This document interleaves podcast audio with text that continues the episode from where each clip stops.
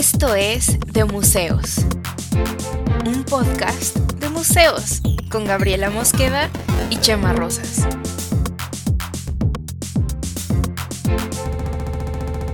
Bienvenidos. Hola, ¿cómo están? Ya estamos aquí en De Museos. Este es el episodio 2 del podcast de museos.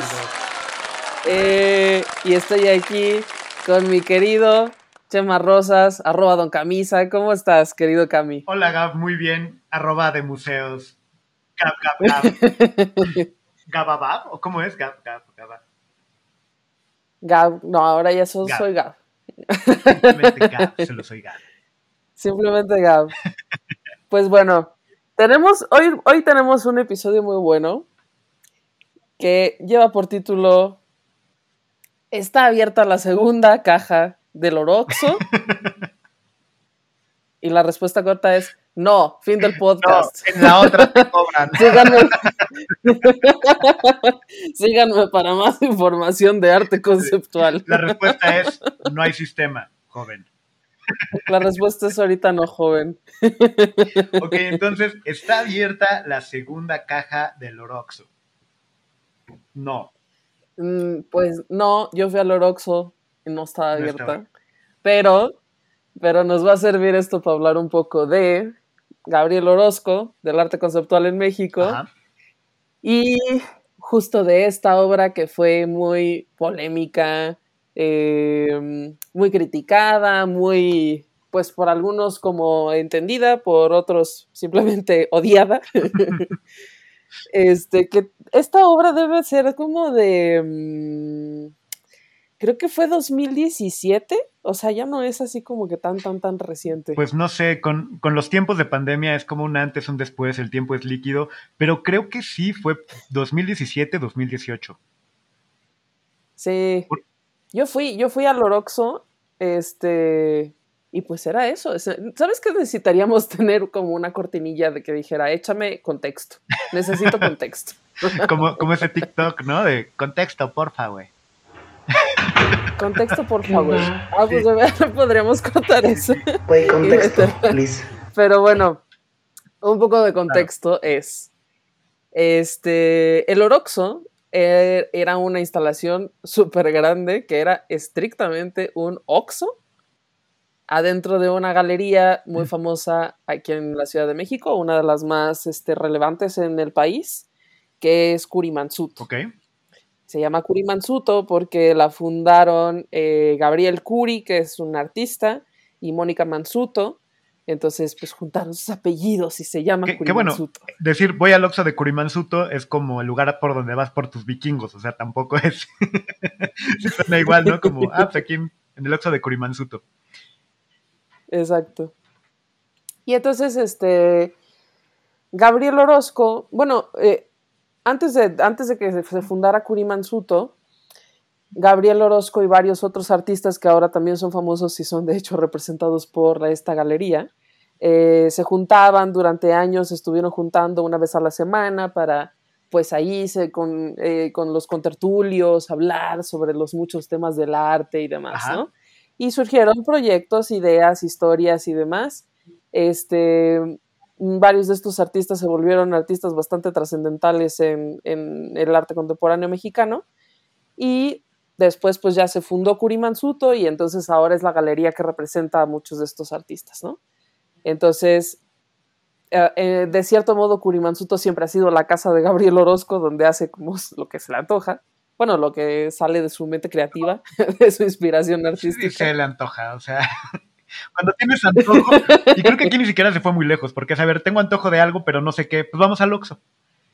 Y entonces dijo, pues bueno, ¿qué te Pues parece sí. si ponemos un Oxxo aquí y hago lo que se me antoja? Tal, bueno, ¿quién soy yo Sí. para criticar ese proceso creativo? Pero a ver, ahora te lo voy Ajá. a voltear. ¿Tú qué, ¿Tú qué sabes del, del Oroxo o qué opinas del Oroxo? Ok, eh, mi conocimiento del Oroxo se limita a los memes de 2017, 2018, que, que fue cuando salió.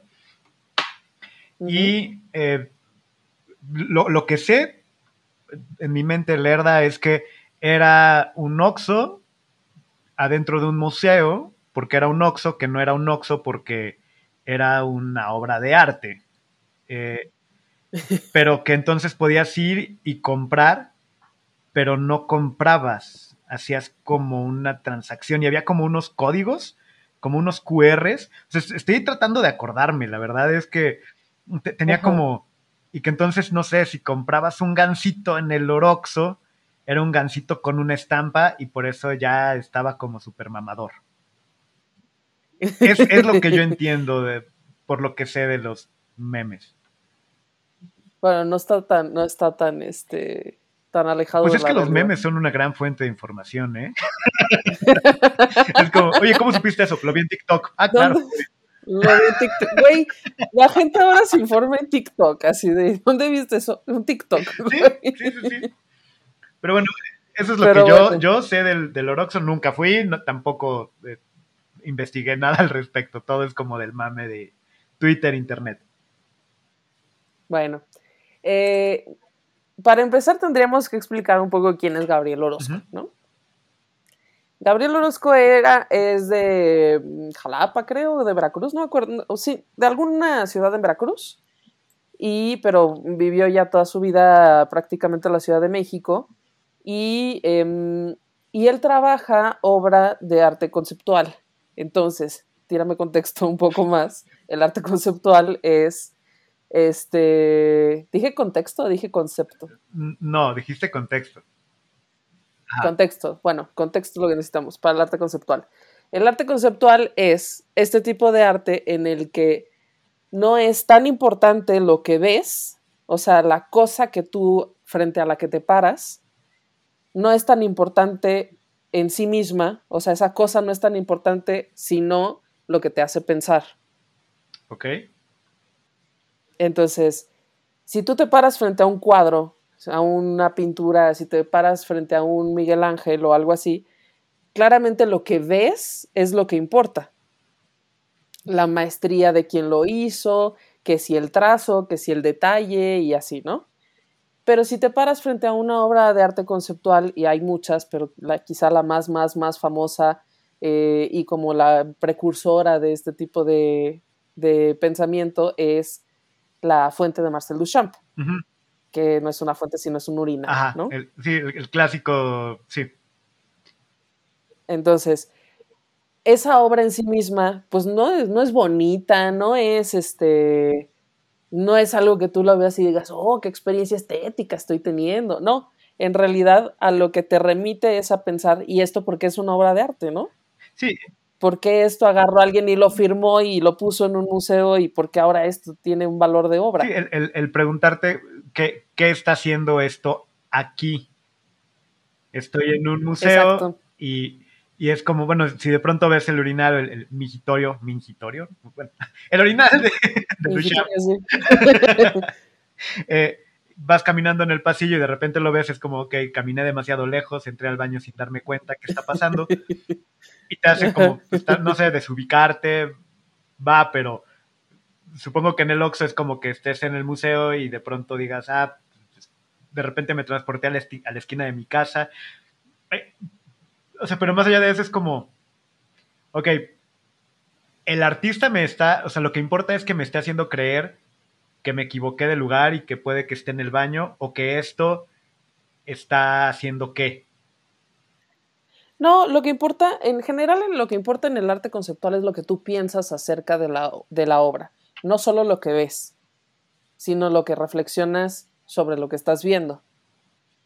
Entonces hay una obra muy, muy famosa, con, quizá de las más famosas del arte conceptual, que es de un italiano que se llamaba Piero Manzoni, que eh, son unas latitas que dicen mierda de artista. Y son 90 latas, están cerradas, selladas como latas de conserva de, ¿sabes?, de atún o así, firmadas por el artista y es una crítica a justo pues las cosas que los artistas llegan a hacer, al mercado que lo compra, a las instituciones que lo, que lo ponen en su acervo, porque pues estas latas de mierda de artista hay en el George Pompidou, en el MoMA, lo hay este, en la Tate. Y están el 3x2 de oferta en el Oroxo. También, sí, o sea, es una... ¿Y, y, si tenía mierda adentro? ¿O, o, no? Pues al final parece que no, ¿eh? Parece que nadie sabe porque nunca las han abierto, porque si las abrieran perdería mucho valor. Sería muy cagado que, muy cagado literalmente, que si tuvieran mierda de artista dentro. Este, pero hace no mucho algún, algún investigador o algún curador dijo que en realidad tenían yeso. O sea, es, es como la caca de Schrödinger, ¿no? Ajá, está y no está. Al mismo caca y no es caca al mismo tiempo. Ok. Entonces, bueno, obviamente una lata con caca, pues no es una cosa que tú digas, ¡ay, qué hermoso! ¡Ay, me está llenando así los sentidos, ¿no? Pero es una cosa que existe para que pienses al respecto de esa, para que pienses al respecto de los artistas, al respecto del mercado, al... ¿Sí? Eh, o sea, ese es el fondo del arte conceptual. Em, y por lo tanto, no importa tanto, eh, por lo tanto, no importa eh, los soportes sobre los que están hechas estas obras. No es tan importante la maestría de, la habilidad manual, sino la capacidad de pensar en algo que, a los demás les genere ese mismo tipo de reflexión. En, teoría esto es de lo que se trata el arte conceptual y es lo que hace Gabriel Orozco, es lo que siempre ha hecho, ¿no? Entonces tiene una obra muy famosa porque la pusieron en la Bienal de Venecia, que es una caja de zapatos, una cajita de cartón de zapatos vacía, que la puso en medio de un pabellón gigante en la Bienal. Y entonces su idea era que pensaras acerca de los objetos, lo que contienen, el consumo eh, y la existencia y el vacío y cosas por el estilo, ¿no? Pero, pues por supuesto, es, eh, también es una de las cosas criticables y es una de las cosas que Abelina Lesper precisamente ha criticado mucho. Y dicen, ¿cómo es que esto es arte? Pues en general a Gabriel Orozco le va muy bien en casi todos los países, menos en México. en México es donde no lo quieren y no lo entienden. Pero en general, este, por ejemplo, esta cajita de zapatos, este, sí generó ese tipo de, ese tipo de reflexión en quienes estaban visitando la Bienal de Venecia, ¿no? claro que es un ambiente súper propicio para que, porque es que todo el mundo que va a la Bienal de Venecia, en teoría, pues es gente bastante informada. Debe haber de todo, yo no he ido, no lo sé. Pero pues fue bastante bien recibido. Esa obra está en, el acervo de museos grandes del Met y así. pero me imagino que si tú vas a una de esas bienales y pones un cuadro que es efectivamente un cuadro, la gente se va a sacar muchísimo de onda. Es así como, no, todo el tipo de cuadros que, Pongas un cuadro así como tipo renacentista, la gente va a ser así como, wow, wow, wow, espera. Requiero contexto. contexto este escritor me está diciendo un chingo de cosas y de repente me pones aquí una virgen en un paisaje, ¿qué está pasando? Ajá. Pues sí, bueno, en fin. Eh, eh, ha hecho ese tipo de cosas. Gabriel Orozco hace foto. Este, hay una obra muy bonita de él que está en la biblioteca Vasconcelos, que es esta que parece como la Matrix, que está, es preciosa, este, y es un esqueleto de una ballena intervenido como con, curvas y círculos concéntricos oh, eh, dibujadas en grafito. Ah, ese es de, me gusta mucho, no sabía que era de Orozco, todo ignorante, pero sí, no sabía. Bueno, ese es un buen dato. Esa, y a mí esa, esa obra me, se me hace súper bonita. Y tiene también esto justo, ¿no? de que llegues y digas, ay, ¿por qué hay un esqueleto de ballena aquí?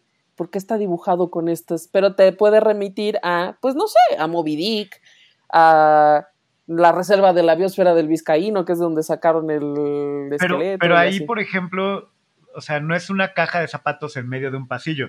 Ahí, incluso con la arquitectura, hace un juego interesante.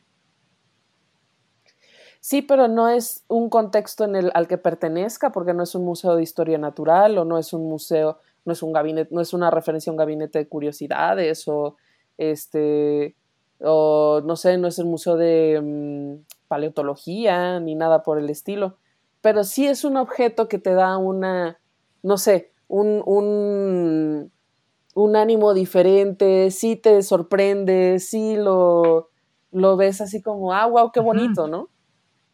Y entonces cumple en muchos aspectos eh, el objetivo de la obra. Tiene, tiene e, esta parte de pues goce estético que uno espera de pronto del arte. Ajá, bueno. No de la caja de em, zapatos tal vez, pero sí tal vez, bueno, ya, ya entendiendo un poquito lo del arte conceptual, tal vez el goce estético está en es más intelectual que, que, estético, tal vez. Sí, tal cual, es más intelectual que sensorial, por decirlo de algún modo, ¿no? O sea, no, no te entra directamente, o no siempre, o, no es su intención principal, que te entre directamente por los ojos. Entonces, vamos de... De, la caja de, zapatos a la ballena. de orinales a latas con caca, a, caja de zapatos, a una ballena, y como todo buen recorrido, termina en un oxo comiendo vikingos o algo parecido. ¿Qué rayos con el Oxxo? O sea, como ya teniendo este contexto, ¿qué está pasando ahí? Ya tenemos, ya tenemos contexto. Em, la historia, según me la contaron a mí, eh, es que Gabriel Orozco vive ahora en Japón. Ahora supongo que ahora no, porque ahora se dedica a hacer pues unas cuantas mamadas de ahí de un proyecto de Chapultepec con la Secretaría de Cultura, una cosa con la que ya vamos a empezar a politizar otra vez, pero, pero una cosa que yo he visto que prácticamente nadie en el gremio está de acuerdo con eso y que además Gabriel Orozco, tú eres un artista, no eres un urbanista, ni eres un gestor, ni eres este ni eres el secretario de cultura, entonces qué carajos, ¿no? Pero bueno, pero bueno, Él te podrá decir, pues, igual, igual puse un Oxo, dude, o sea, relájate. Siempre no lo montaste O sea, yo, yo sí, la verdad es que mm, muchas veces he sentido que los artistas no deberían, o sea, por eso hay como tantas, tanta especialización en estos temas de, de cultura. Eh, porque no siempre los artistas saben cómo gestionar proyectos. Se requiere un tipo de, creatividad y de organización y de administración diferente. No que no lo puedan hacer, sino que yo siento que no es la especialidad a lo que se dedican. Entonces, yo normalmente soy más partidaria de decir, artista, por favor, crea tu obra y deja que los gestores y los administradores y la gente más especializada se dediquen a hacer lo que saben hacer y tú, pues, haz tu obra, ¿no? En fin, yo no, no, no creo que este proyecto llegue a buen puerto porque pues ni dinero tienen, O bueno, y además es una queja, y estoy yo súper politizando todo. Sí, no, pero, pero, este con lo que me estás comentando tiene bastante, bastante sentido porque si vas a agarrar una cajita de zapatos y la vas a poner en medio de un pasillo de una bienal, pues también pones a un artista que no sabe de gestión cultural en un proyecto de estos y también se convierte en una obra interesante y sigue siendo artista. Pues, ay, pues sí podrías, pero la verdad, las es un no, ojalá no fuera. Pero, pero además, este hay una queja ahí, ha, ha, habido una queja por años y años, es una cosa que yo misma sufrí, este, sobre la que luego hablaré o no hablaré, quién sabe este, los museos tienen muy poco presupuesto y ya existen y ya tienen gente trabajando allí y les recortaron todo el dinero para dárselo al pinche proyecto este de Chapultepec, que encima no hace falta tener otro, otro museo de arte contemporáneo allí mismo donde hay como dos o tres, ¿no? Entonces, este, pues bueno, mil conflictos hay al respecto. A lo mejor otro día podríamos hacer un episodio de mamadas de la cultura en el gobierno mexicano, sobre lo cual tengo mucho que decir. me gusta el título, ¿sabes qué? hay que irlo anotando, mamadas de la, de la cultura mexicano, episodio número, vamos a dejarlo así como para el 10, tal vez. Va, para, cerrar. Sí, así que ya el episodio de mamadas llega, ok. Ya lo apunté, ¿eh? este, sí lo apunté en este instante. Este, y en fin, Gabriel Orozco, bueno, fuimos de eh, la caja de zapatos a el, esqueleto de ballena a el oroxo. Entonces, Gabriel, Gabriel Orozco vivía en Japón y en Japón, yo no lo sé porque no he ido, eh, pero tengo entendido que em, este tipo de tiendas de conveniencia como los Oxos son súper famosos y hay como de todos los rangos, hay unos que son más de lujo, hay unos que son un poco más raspa, este, y ahí, no sé, y puedes comprar libros, y puedes comprar comida, y puedes comprar sushi, y puedes comprar, pues, no sé, todo. Hashtag Japón. Sí, robots. y entonces, Transformers, así, Godzilla, Gojira, ya, venga. Ajá. Y entonces, em, esto le llevó a él a pensar en, en la sociedad de consumo, o sea, en cómo funciona la sociedad de consumo y, este, y cómo funciona el consumo de arte también en México, ¿no? Y entonces su idea fue planear eh, esto como, ¿qué pasaría si yo meto las obras de arte en un contexto como el de una tienda de conveniencia? ¿Qué pasaría si tú realmente pudieras ir a comprar una obra de un artista famoso en una tienda cualquiera tan común, tan apropiada, tan normal como un Oxxo? Mm, yo creo que a lo mejor hubiera sido más, aún más útil si de verdad hubieran utilizado un Oxo real, pero pues es que el riesgo de que se roben la obra y claro. pues si se roban todos los gansitos y los chicles y todo se roban, pero bueno.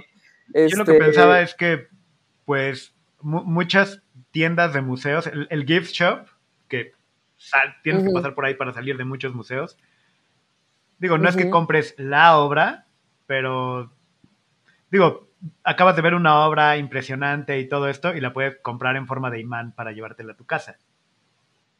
Ajá, pero ¿qué pasaría si pudieras comprar la obra? En el Oxxo. Ajá, ese era exactamente el planteamiento del, del Oxxo. Y entonces, este...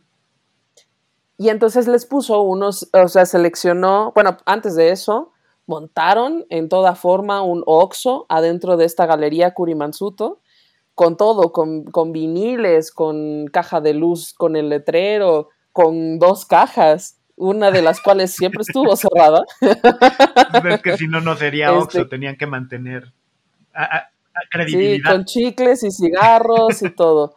Tengo entendido que sí podías ir y comprar así de que, ah, pues quiero un gancito y compras un gancito aunque no sea el de la obra, ¿no? Porque tenían mm, todos los, todo un inventario como inventario normal de Oxxo, refrescos y huevos y tortillinas, este, y roles de canela glaseados y, así. Sus máquinas así de café andati horrible y todo eso.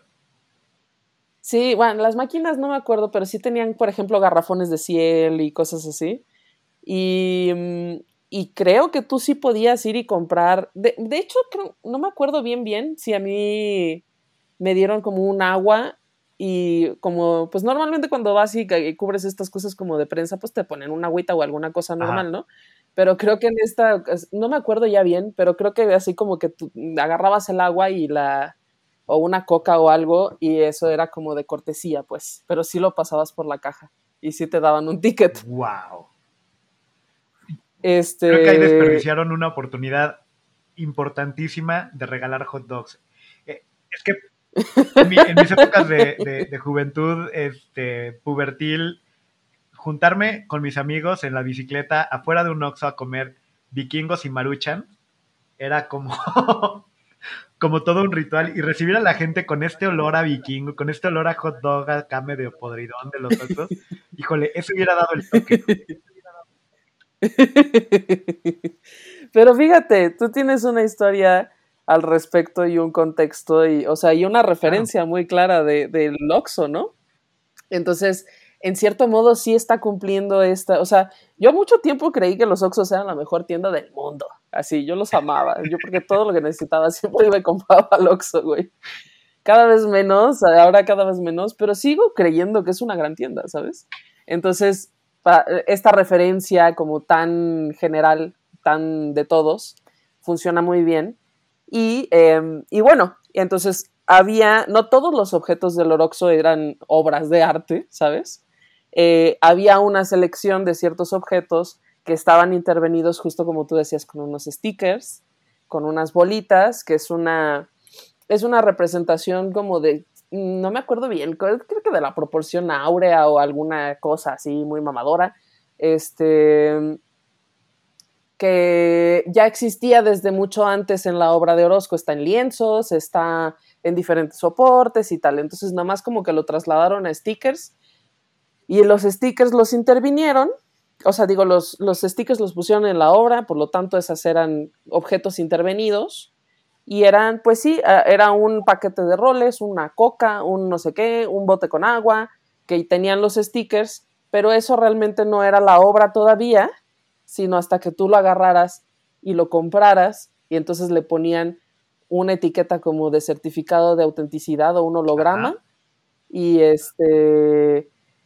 y ya le hacían un pues sí, como cuando compras una obra y lo certifican que eso es una obra real y ya te estás llevando tú ese objeto que ahora es una obra de Gabriel. Es el gancito más mamador del mundo, básicamente.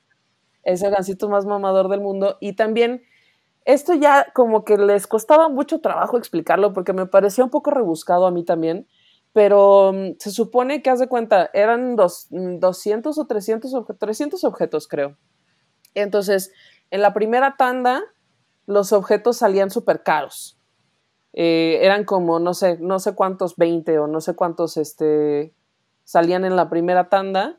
Y entonces, cuando ya los compraran todos esos, salía como una segunda tanda que estaban más baratos y cada vez estaban más baratos. Si te esperabas hasta el último, ya era un precio como súper accesible. Te digo que es como muy rebuscado.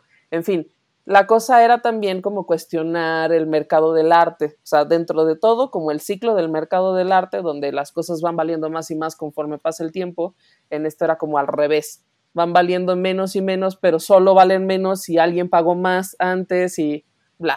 Esto ya, mm, ya me parecía un poco pues sí, rebuscadón. Pero al final de cuentas, todo lo del Oroxo se vendió, güey. Todo. Pero, a ver, aquí, aquí lo que me entra como la, la duda es, la obra, y para los que nos están escuchando, estoy poniendo comillas porque sí estoy poniendo comillas con los dedos. o sea... Está haciendo orejas de conejo. conejo. Eh, a ver, la obra no es la obra. A ver, cuando, me viéndolo, pensando lo de los stickers, pienso en, por ejemplo, la banda que hace, eh, que hace stickers eh, con su tag o, algún tipo de sticker para pegar en la calle, ¿no? este, que a mí, a mí la verdad me gusta mucho y me gusta un montón estar viendo stickers y e ir reconociendo como por dónde pasó esta bandita que pone los stickers. Eh, Ajá. Básicamente, o sea, Orozco agarró los stickers de sus bolitas y los pegó en productos. Ajá. Los tagueó, así como puedes poner en una señal de alto. Este. Sí. Ajá, básicamente. Tagueó gancitos, este, cocas, cigarros, este, chicles, que no produjo él, que no hizo nada.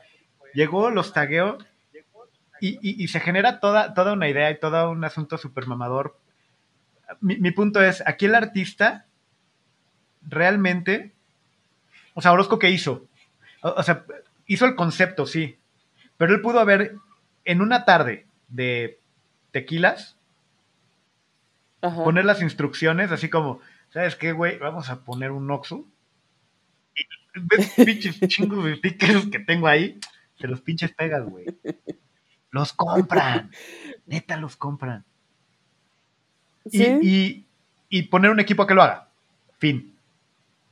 Y, bueno, eh, Gabriel, Gabriel Orozco, no, mm, sí hay artistas que trabajan con equipos muy amplios. En teoría, según entiendo, Gabriel Orozco no trabaja con un equipo así de que equipo grande, creo que es una o dos personas nada más.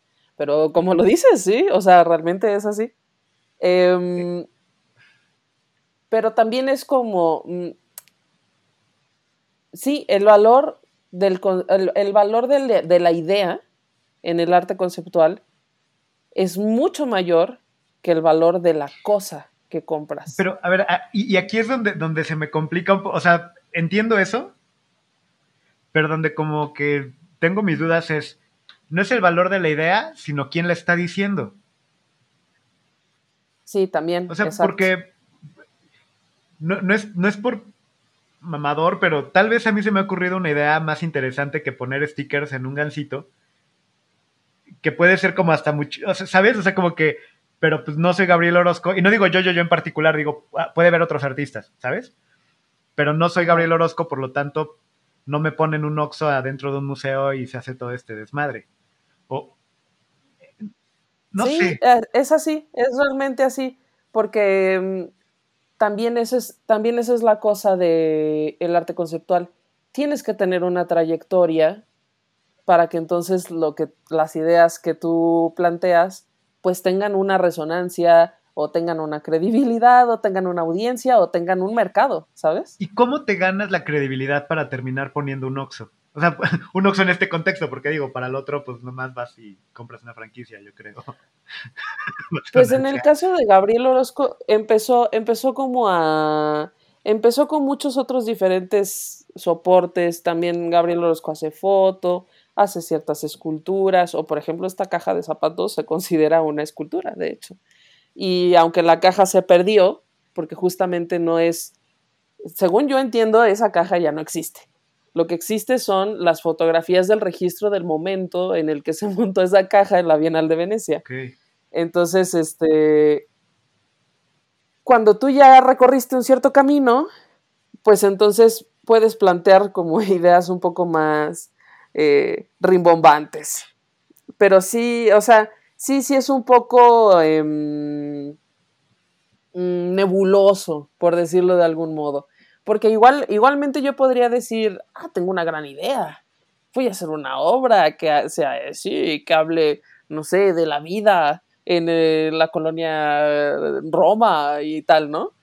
Pero ¿quién, quién, lo va, quién va a escuchar?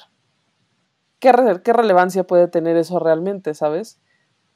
Pues no lo sabemos porque, pues sí, se necesita cierto reconocimiento y tal.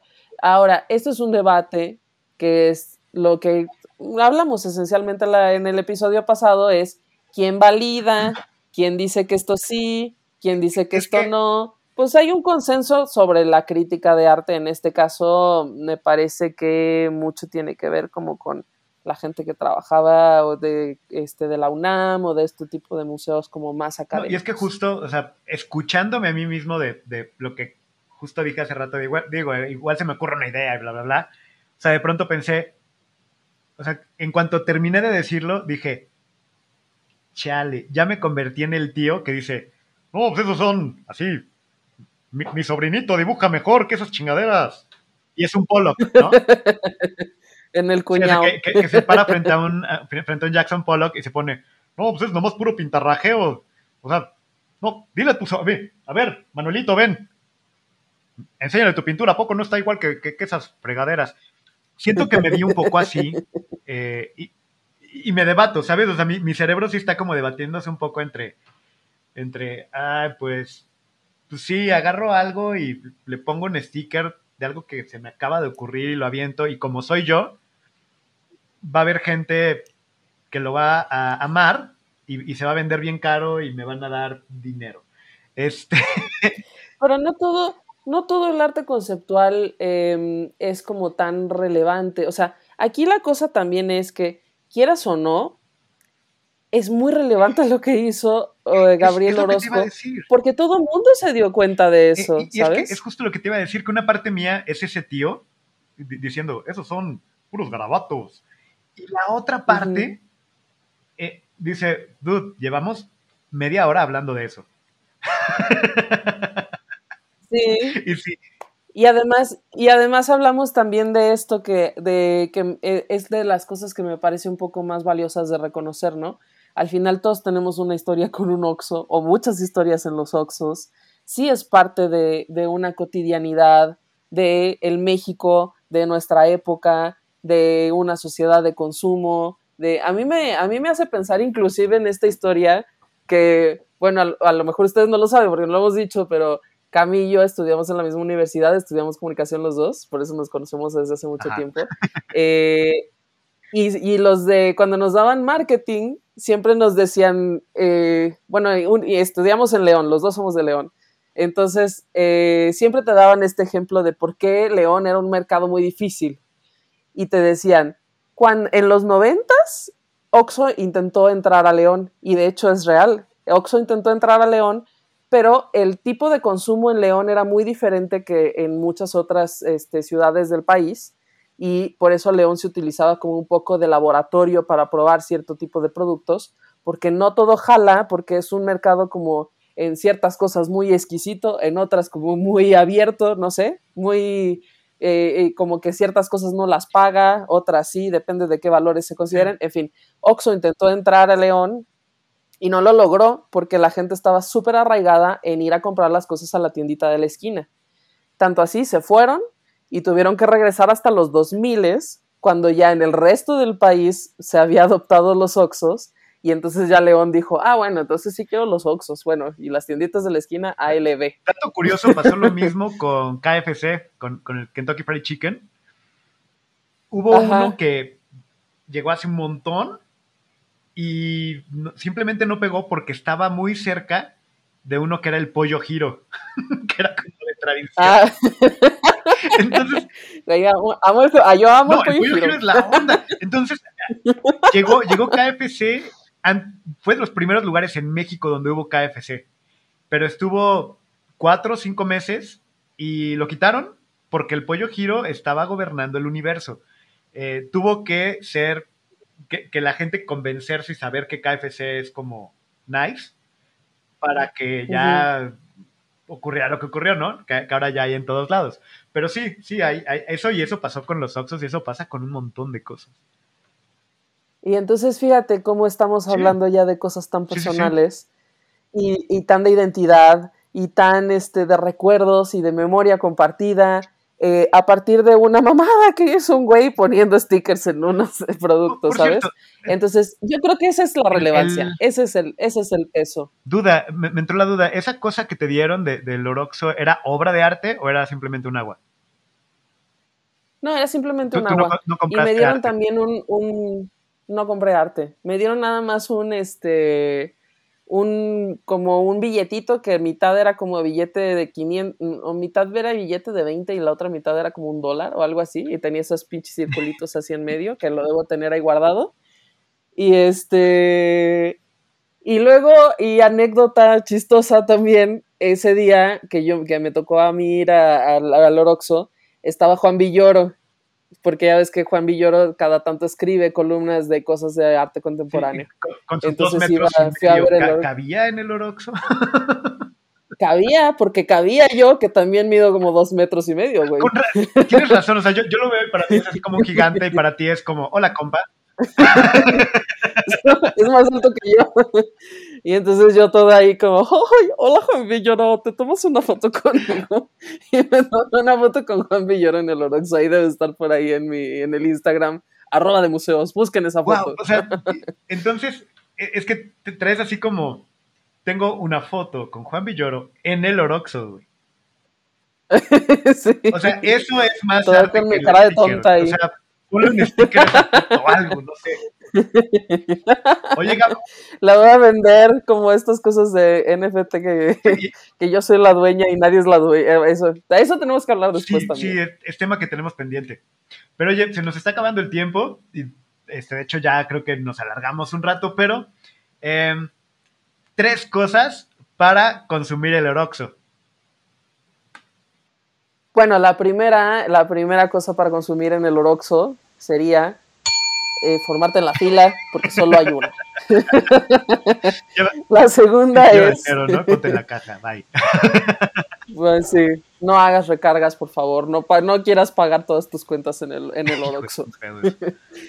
la segunda es, este, como con todo el arte conceptual, lo que, eh, lo que pide es que reflexiones sobre. Entonces, no, no te sirve de nada ir con una actitud de esto qué, estas mamadas qué. Es tan simple como pensar, ¿por qué está esto aquí? ¿Y a qué me remite? No, no, es, no tiene que ser algo súper intelectual, no tiene que ser una cosa complejísima, es solo pensar por qué las cosas están allí y por qué me las están presentando. De eso es como eh, de eso va la esencia un poco del arte conceptual. Y la tercera es este mm, pues nada, en realidad pensar que muchas grandes ideas de, el arte, a lo mejor sí pueden ser una, ideas del arte conceptual, este, pero si en realidad quieres ponerlas, venderlas, este, echarlas a andar, pues como dices, no, es, no puede ser como el tío que dice, ay, yo podría hacer esto. Pues no, en realidad... Puros garabatos. No, en realidad podrías, pero pues bueno, tienes que recorrer un camino para tener cierta credibilidad con esas ideas, ¿no? Entonces, pues dar un poco de reconocimiento. Ya luego hablaremos de lo conflictivo que es que Gabriel Orozco trabaje con el gobierno de la República en ese capítulo de mamadas gubernamentales, en el que va a durar como 800 horas, güey. sí, sí, sí. Pero bueno, esas tres cosas, eso es. Sí, pero aparte, qué interesante, porque eh, es esta forma, me llama mucho la atención cómo es, ok, sí, su obra y todo esto, llevamos este rato platicando, eh, pero no por eso hay que estar de acuerdo con todo lo que haga, incluso en cuestiones políticas o de gestión o todo, porque también son, son otros temas, más allá de, del Oxxo, ¿no? Exacto. Sí, que, tal luego cual. tendemos a, Este- irnos como, como directo a, a- a- a la persona. Y pues creo que en este caso, pues no es tanto por ahí. Y bueno, porque finalmente yo tampoco estoy tratando de defender nada de esto, sino solo de que lo podamos platicar y comprender. Y las decisiones políticas son otro tema, son otra cosa y son otra Y crítica. tal vez algún día tendremos un episodio de, de museos en el que hablaremos de esas mamadas. Donde voy a vomitar muchísimo Pero mientras creo que este episodio ha llegado a su fin. Muchas, muchas gracias por acompañarnos. ¿Algo más, Gaby? No, nada más. Muchas gracias por acompañarnos. Gracias, Cami. Gracias, Gab. Y pues nos vemos en el que sigue. Hasta la próxima. Chao. Esto fue De Museos, un podcast de museos con Gabriela Mosqueda y Chama Rosas. Hasta la próxima.